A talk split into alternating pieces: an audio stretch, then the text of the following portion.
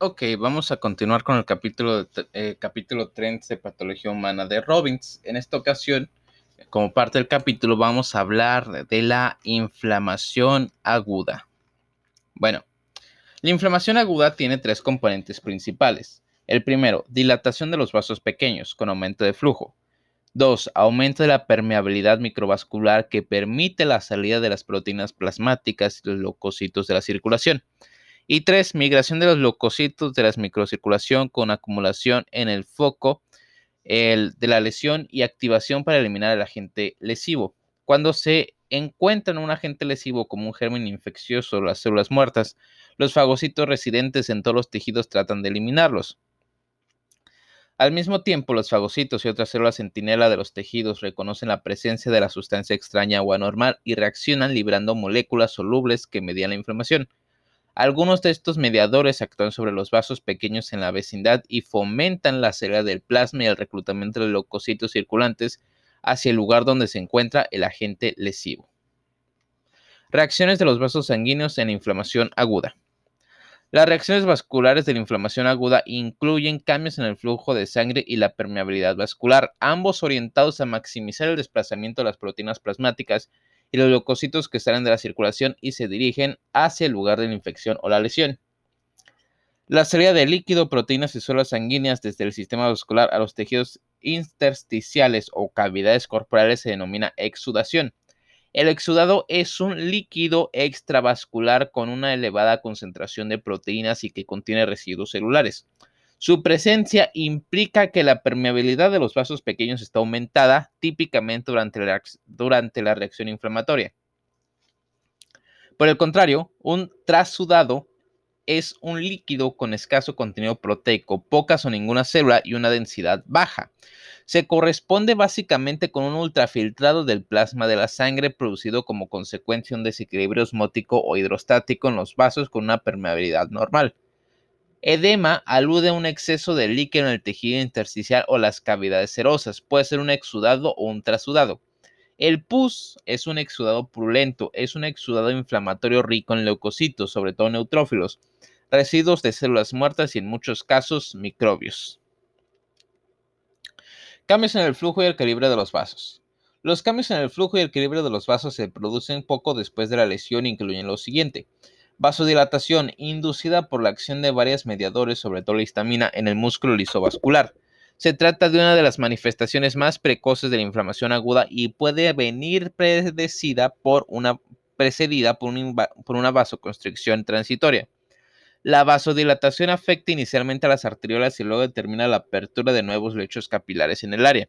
La consecuencia es un aumento del flujo que causa dolor y enrojecimiento, el enrojecimiento llamado eritema, en el foco inflamatorio. La vasodilatación se sigue rápidamente de un aumento de la permeabilidad de, la microvasculatura con salida de un líquido rico en proteínas exudado hacia los tejidos extravasculares. La pérdida de líquido y el aumento del diámetro vascular reducen la velocidad del flujo de la sangre con concentración de eritrocitos en los vasos pequeños y aumento de la viscosidad de la sangre.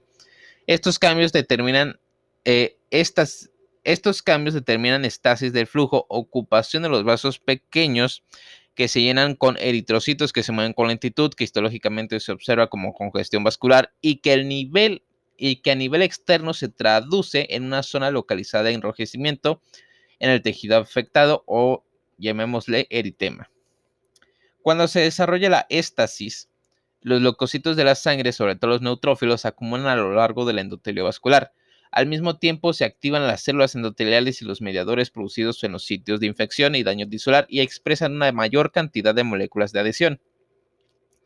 Posteriormente, los leucocitos se adhieren al endotelio y poco después migran a través de la pared vascular hacia el tejido intersticial en una secuencia que se describe más adelante. Aumento de la permeabilidad vascular, extravasación vascular. Varios mecanismos son responsables del aumento de la permeabilidad vascular observado en la inflamación aguda. Esto incluye retracción de las células endoteliales, que provoca la apertura de los espacios interendoteliales en el mecanismo más frecuente de la extravasación vascular. Se estimula por la histamina, la bradicinina, los leucotrinos y otros mediadores químicos. Se produce rápidamente tras la exposición al mediador, en 15 o 30 minutos, y suele durar poco. Por eso se denomina respuesta transitoria inmediata, para diferenciarla de la respuesta prolongada tardía que aparece tras la lesión endotelial y que se describe más adelante. Los principales lugares en los que se produce este aumento rápido de la permeabilidad vascular son las vénulas poscapilares. Lesión endotelial que determina necrosis y desprendimiento de las células endoteliales. La lesión directa del endotelio se produce en las lesiones graves como las quemaduras o también se induce por las secciones de los microbios y las toxinas microbianas que tienen como diana las células endoteliales. Los neutrófilos que se adhieren al endotelio durante la inflamación ah, también pueden producir lesiones en las células endoteliales y de este modo amplificar la reacción. En la mayor parte de los casos, la extravasación comienza inmediatamente después de producirse la lesión y esta se mantendrá varias horas hasta que los vasos lesionados se trombosen o reparen. Aumenta el transporte de líquidos y proteínas, llamado transitosis a través de las células endoteliales. Este proceso, demostrado en modelos experimentales, puede explicar a canales intracelulares que se abren en respuesta a determinados factores como el factor de crecimiento endotelial vascular, VEGF, que fomenta la extravasación vascular. No está clara su participación en la permeabilidad vascular observada en la inflamación aguda en las personas. Aunque estos mecanismos de aumento de la permeabilidad vascular se describen por separado, todos contribuyen probablemente en grado variable en la respuesta frente a la mayor parte de los estímulos. Por ejemplo, en las distintas fases de las quemaduras térmicas, la extravasación de líquido en consecuencia de, la retracción endotelial causada por los medidores inflamatorios y la lesión endotelial, tanto directa como independiente, eh, es dependiente de los leucocitos. Respuesta a los vasos y ganglios linfáticos. Además de los vasos sanguíneos, los vasos linfáticos participan en la inflamación aguda. El sistema de los linfáticos y los ganglios filtra y vigila los líquidos extravasculares. Los linfáticos drenan la pequeña cantidad de líquido extravascular que se sale de los capilares en circunstancias normales. En la inflamación aumenta el flujo linfático para facilitar el drenaje del líquido de edema que se acumula por el aumento de la permeabilidad vascular. Además del líquido, los leucocitos y residuos celulares y también los microbios pueden entrar en la linfa. Los vasos linfáticos, igual que los sanguíneos, proliferan durante las reacciones inflamatorias para afrontar el aumento de la carga. Los linfáticos pueden inflamarse de forma ah, secundaria, linfangitis, igual que los ganglios linfáticos de drenaje, linfadenitis. Los ganglios linfáticos inflamados suelen estar aumentados de tamaño por el aumento de la celularidad. Esta constelación de cambios patológicos se llama linfadenitis reactiva o inflamatoria. Cuando un clínico identifica estrías rojas cerca de una herida cutánea, lo considera un signo inequívoco de infección de la herida. Estas estriaciones siguen el trayecto de los vasos linfáticos e indica la presencia de una linfangitis, que puede asociarse a un aumento de tamaño doloroso en los ganglios de drenaje, sugestivo a linfoadenitis. Reclutamiento de los leucocitos a los focos inflamatorios. Los leucocitos reclutados a los focos inflamatorios se realizan, realizan una función clave que es eliminar los agentes lesivos. Los leucocitos más importantes en las reacciones inflamatorias típicas son los que tienen capacidad fagocítica, principalmente los neutrófilos y los macrófagos. Los neutrófilos se producen en la médula ósea y se reclutan con rapidez a los focos inflamatorios. Los macrófagos son células de respuesta más lenta. Las principales funciones de estas células se diferencian en algunos aspectos sutiles pero importantes. Los neutrófilos emplean un reordenamiento del citoesqueleto y el ensamblaje enzimático para organizar una respuesta rápida transitoria, mientras que los macrófagos, que tienen una duración más prolongada, elaboran respuestas más lentas y prolongadas con, frecuencia, que con frecuencia dependen de la transcripción de un gen nuevo. Los macrófagos se comenta en detalle más adelante al hablar de la inflamación crónica. Estos leucocitos ingieren y destruyen las bacterias y otros microbios, además del tejido necrótico y las sustancias extrañas. Los macrófagos también elaboran eh, factores de crecimiento que facilitan la reparación. El precio que se tiene que pagar por esta potencia defensiva de los leucocitos es que su activación potente puede producir lesiones tisulares y prolongar la inflamación, porque los productos leucocíticos que destruyen los microbios y ayudan a limpiar los tejidos necróticos pueden ocasionar daños colaterales en los tejidos normales de la célula los tejidos normales del huésped. Cuando se produce una activación sistémica de la inflamación, como ocurre cuando las bacterias invaden el torrente sanguíneo, la respuesta inflamatoria sistémica generada podría llegar a ser mortal. El viaje de los leucocitos desde la luz vascular a los tejidos es un proceso de múltiples pasos, mediado y controlado por las moléculas de adhesión y las citocinas. Los leucocitos suelen fluir con rapidez por la sangre, pero, en la inflamación se tiene que parar y llevar al lugar donde se encuentre el agente lesivo o la lesión tisular fuera de los, fuera de los vasos. Este proceso puede dividirse en fases que, que, incluyen primero la adhesión de los leucocitos al endotelio en el foco inflamatorio, luego la transmigración de los leucocitos a través de la pared vascular y el desplazamiento de las células hacia el agente lesivo. Distintas moléculas juegan importantes papeles en cada uno de estos pasos. Adhesión de los leucocitos al endotelio. Cuando la sangre sale de los capilares a las vénulas postcapilares, las células circulantes son empujadas por el flujo laminar contra la pared vascular. Como los eritrocitos son más pequeños, suelen moverse con más rapidez que los leucocitos de mayor tamaño. En consecuencia, los eritrocitos quedan limitados a la columna axial central y los leucocitos son empujados hacia la pared del vaso, aunque el flujo impide que las células se unan al endotelio.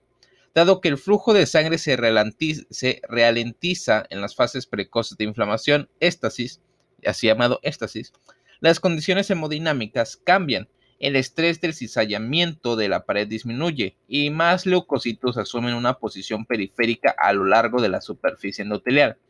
Este proceso de redistribución de los leucocitos se llama marginación. Al acercarse a la pared vascular, los leucocitos consiguen detectar los cambios en el endotelio y reaccionar frente a ellos. Si las células endoteliales se activan por las citocinas y otros mediadores elaborados a nivel local, expresan moléculas de adhesión a las que los leucocitos se unen de forma laxa. Estas células se ligan y desprenden y empiezan a dar tumbos sobre la superficie endotelial, en un proceso denominado rodamiento. Al final, las células se quedan en reposo en algún punto donde, donde se adhieren con firmeza, recordando de este modo a los cantos eh, rodados sobre los que circulan las corrientes sin modificaciones. La unión de los leucocitos a las células endoteliales viene mediada por, por, las moléculas de adhesión complementarias de los dos tipos celulares, cuya expresión está aumentada por las citocinas. Las citocinas las secretan las células de los tejidos en respuesta a los microbios y otros agentes lesivos, de forma que se garantiza que los leucocitos sean reclutados hacia los tejidos en los que existen estímulos. Las dos principales familias de moléculas implicadas en la adhesión y la migración de los leucocitos son las selectinas y las integrinas. Estas moléculas se expresan en los leucocitos y las células endoteliales, igual que sus ligandos. Las selectinas median la interacción inicial debido eh, de, las selectinas medían las interacciones iniciales débiles entre los leucocitos y el endotelio. Las selectinas son receptores expresados en los leucocitos y el endotelio que contienen un dominio extracelular que se une a los azúcares, de ahí el término lectina en su nombre. Los tres miembros de esta familia son E-selectina, llamada también CD62E, expresada en las células endoteliales, la P-selectina o CD62P, eh, presente en las plaquetas y el endotelio, y la L-selectina, la CD62L, presente en la superficie de la mayor parte de los leucocitos. Los ligandos de las selectinas son los oligosacáridos que contienen ácido ciálico unidos a unos esqueletos de glucoproteínas. Las selectinas endoteliales se expresan típicamente en concentraciones bajas o no se expresan en absoluto en el endotelio no activado y se regula al alza tras la estimulación por las citocinas y otros mediadores. Por tanto, la unión de los leucocitos se limita en gran medida al endotelio de los focos de infección o daño tisular, donde se elaboran los mediadores. Por ejemplo, en las células endoteliales no activadas, la P-selectina se encuentra principalmente en los cuerpos de Weibel-Palade, eh, que son intracelulares. Sin embargo, a los pocos minutos de la exposición a los mediadores como la histamina o la trombina, la P-selectina se distribuye a la superficie celular. De similar, la E-selectina y el ligando de la L-selectina se expresan en el endotelio donde solo tras la estimulación por la interleucina 1 y el factor de necrosis tumoral, citocinas elaboradas por los macrófagos tisulares, las células dendríticas, los mastocitos y las células endoteliales, tras el encuentro con microbios o tejidos muertos, estas y otras citocinas que describen de forma más detallada a continuación. Los leucocitos expresan la L-selectina en las puntas de las microvillosidades y también expresan ligandos para las E-selectinas y P-selectinas, todas las cuales se unen a las moléculas complementarias en las células endoteliales. Estas interacciones tienen baja afinidad y se rompen con rapidez por el flujo de sangre. En consecuencia, los leucocitos ligados se unen, separan y vuelven a unir, de forma que empiezan a rodar por la superficie endotelial. Estas interacciones débiles de rodamiento mediadas por la selectina ralentizan a los leucocitos y les dan la oportunidad de reconocer moléculas de adhesión adicionales en el endotelio. La adhesión firme de los leucocitos al endotelio viene mediada por la familia de proteínas de superficie de los leucocitos, llamadas integrinas. Las integrinas son glucoproteínas bicatenarias transmembrana que median la adhesión de los leucocitos al endotelio y de diversas células a la matriz extracelular. Normalmente se expresan en las membranas plasmáticas de los leucocitos de forma eh, en una forma de baja afinidad y no se adhieren a los ligandos específicos hasta que los leucocitos se activan por las quimiosinas. Las quimiosinas son citocinas quimiotrayentes secretadas por muchas células de los focos inflamatorios y se unen a los proteoglucanos de las células endoteliales y se muestran en grandes concentraciones en la superficie endotelial. Cuando los leucocitos que, que rodean se encuentran con las quimiosinas presentadas, las células se activan y sus integrinas sufren cambios de forma y de agrupación, convirtiéndose de este, de este modo en una forma de alta afinidad. Al mismo tiempo, otras citocinas, sobre todo el factor de necrosis tumoral y la interleucina 1, activan las células endoteliales para que aumenten la expresión de los ligandos de las integrinas.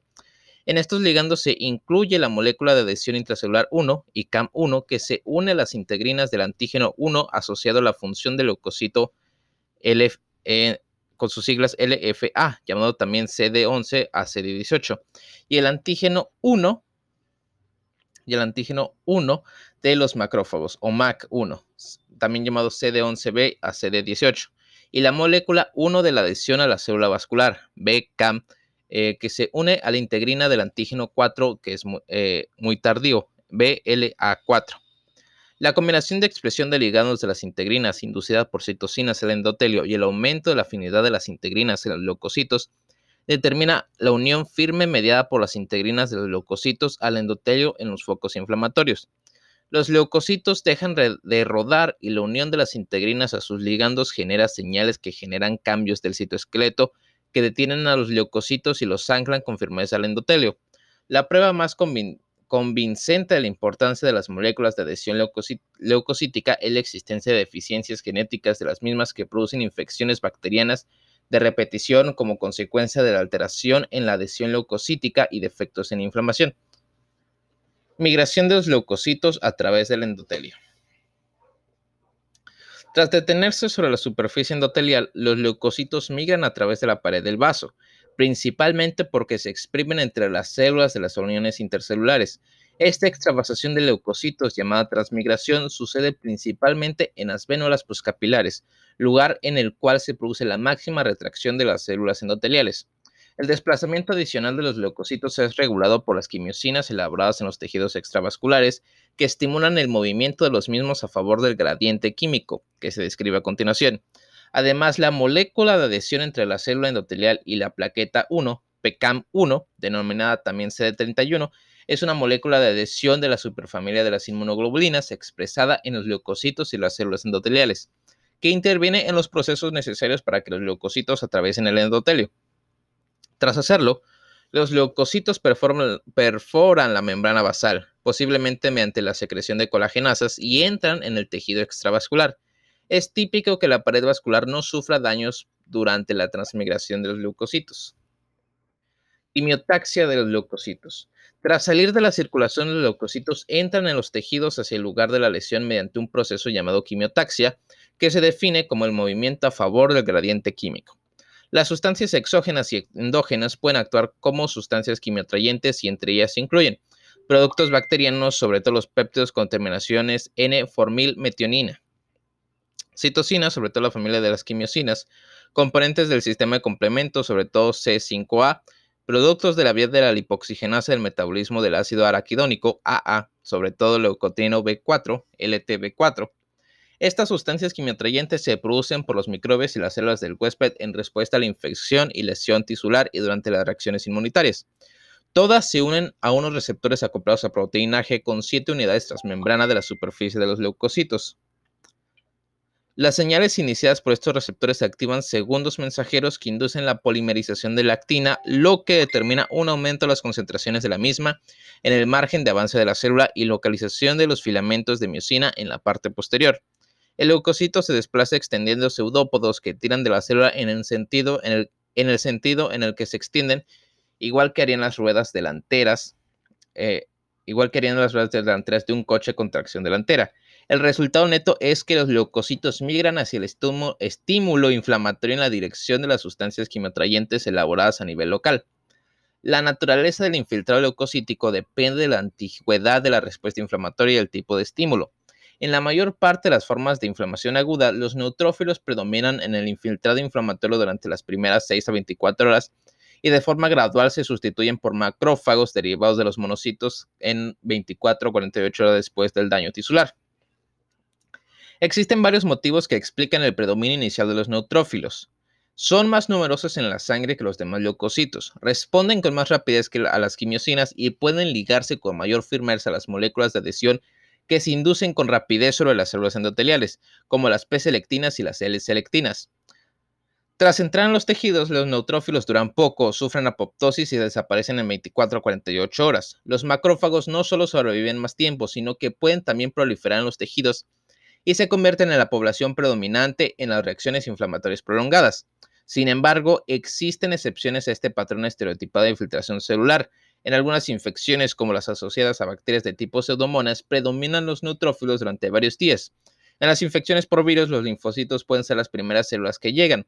En algunas reacciones de hipersensibilidad predominan los linfocitos activados, los macrófagos y las células plasmáticas como reflejo de la respuesta inmunitaria y en las reacciones alérgicas pueden predominar los eosinófilos.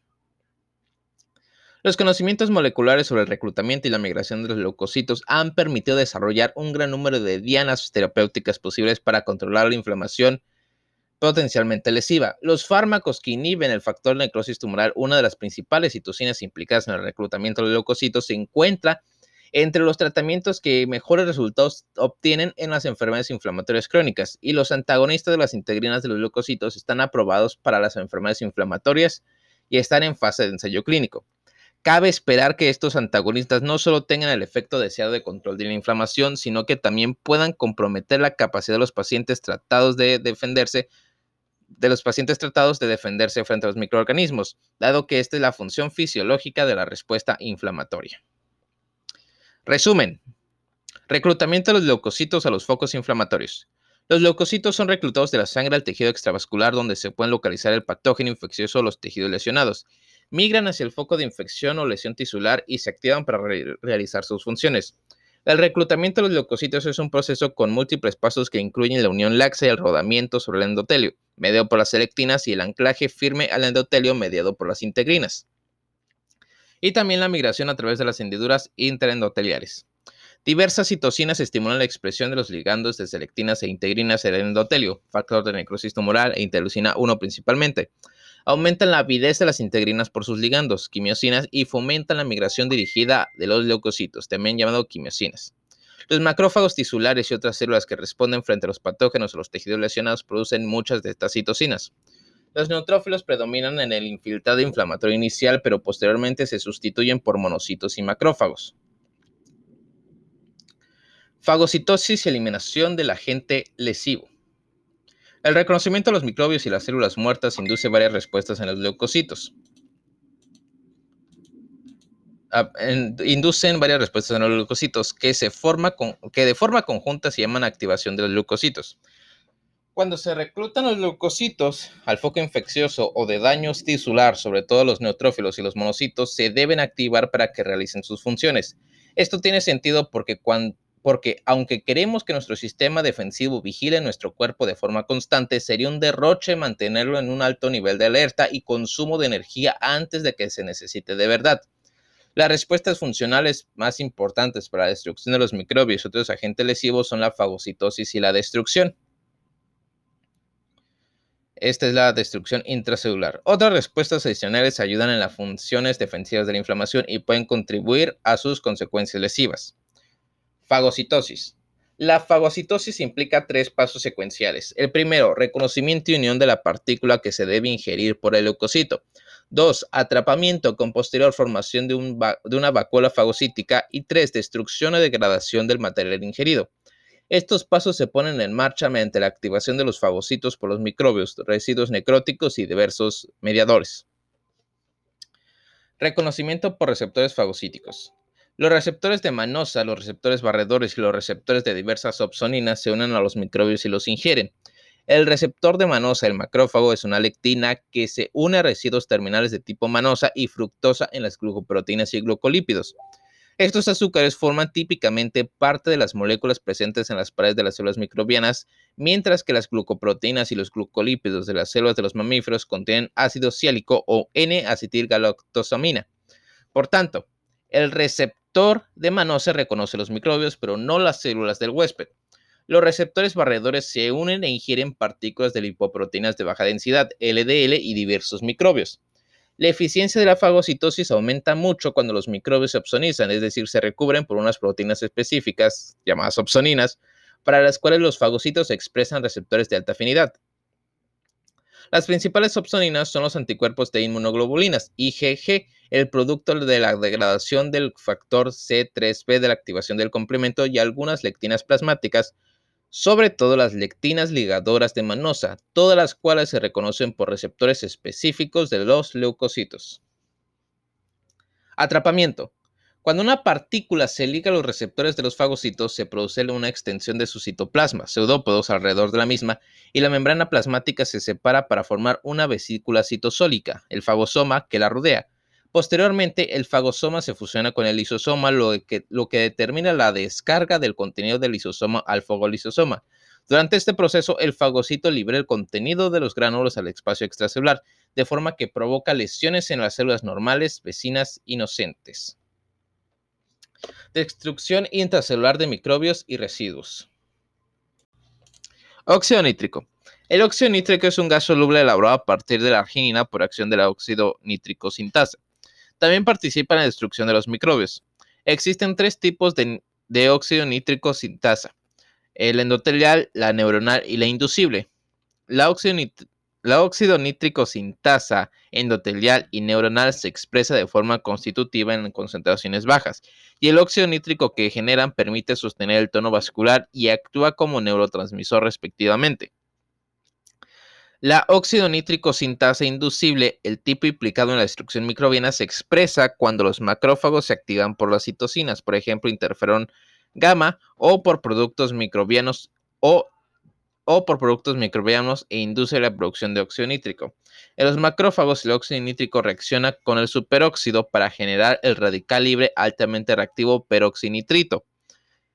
Estos radicales libres derivados del nitrógeno, igual que los eros, es decir, eh, las especies reactivas de oxígeno atacan y lesionan los lípidos, las proteínas y los ácidos nucleicos de los microbios y las células huésped. Además de su papel microbicida, el óxido nítrico elaborado por las células endoteliales relaja el músculo liso vascular y fomenta la vasodilatación. No está claro si esta acción del óxido nítrico tiene un papel importante en las reacciones vasculares de la inflamación aguda. Enzimas de los gránulos y otras proteínas. Los neutrófilos y los monocitos contienen gránulos llenos de enzimas y proteínas antimicrobianas que degradan los microbios y los tejidos muertos y pueden contribuir a las lesiones tisulares. Estos gránulos son secretores activos y por eso, y por eso se diferencian de los lisosomas clásicos. Los neutrófilos tienen dos tipos principales de gránulos. Los gránulos más pequeños o específicos, eh, llamados secundarios, que contienen lisosima, colagenasa, gelatinasa, lactoferrina, activador del plasminógeno, histamina y fosfatasa alcalina. Los gránulos azurófilos o primarios más grandes contienen MPO, factores bactericidas como las defensinas, hidrolasas ácidas y diversas proteasas neutras, elastasa, catepsina G, colagenasas inespecíficas y proteína 3. Las vesículas fagocíticas que contienen material englobado pueden fusionarse con estos gránulos y con los lisosomas, como se describe más adelante, y se destruye el material ingerido. Además, ambos tipos de gránulos pueden sufrir exocitosis, es decir, desgranulación, con la consiguiente liberación extracelular del contenido de los gránulos. Las distintas enzimas de los gránulos realizan distintas funciones. Las proteasas ácidas degradan las bacterias y los residuos celulares dentro de los fagolisosomas, que se acidifican por las bombas de protones unidas a la membrana. Las proteasas neutras pueden degradar diversos componentes extracelulares como el colágeno, la membrana basal, la fibrina, la elastina y el cartílago, lo que produce la destrucción tisular que se observa en los procesos inflamatorios. La elastasa de los neutrófilos combate las infecciones mediante la degradación de los factores de virulencia de las proteínas, de las bacterias, perdón. los macrófagos también contienen hidrolasas ácidas, colagenasas, elastasas, fosfolipasas y activador del plasminógeno. Dado los efectos destructivos de las enzimas de los gránulos, la infiltración inicial de los por leucocitos puede potenciar la aparición de más inflamación porque produce lesiones de los tejidos si no se controla. Sin embargo, estas proteasas lesivas normalmente se controlan por un sistema de antiproteasas en el suero y los líquidos tisulares. Una de las más destacadas de estas es la alfa-antitripsina, que es el principal inhibidor de la estasa de los, de de los neutrófilos. Una deficiencia de estos inhibidores puede provocar una acción mantenida de las proteasas de los leucocitos, como ocurre en los pacientes con una deficiencia de la alfa-antitripsina. Alfa-antitripsina. Eso va a ser importante. Trampas extracelulares de neutrófilos. Me lo busco esto para que no se me olvide. Aquí está.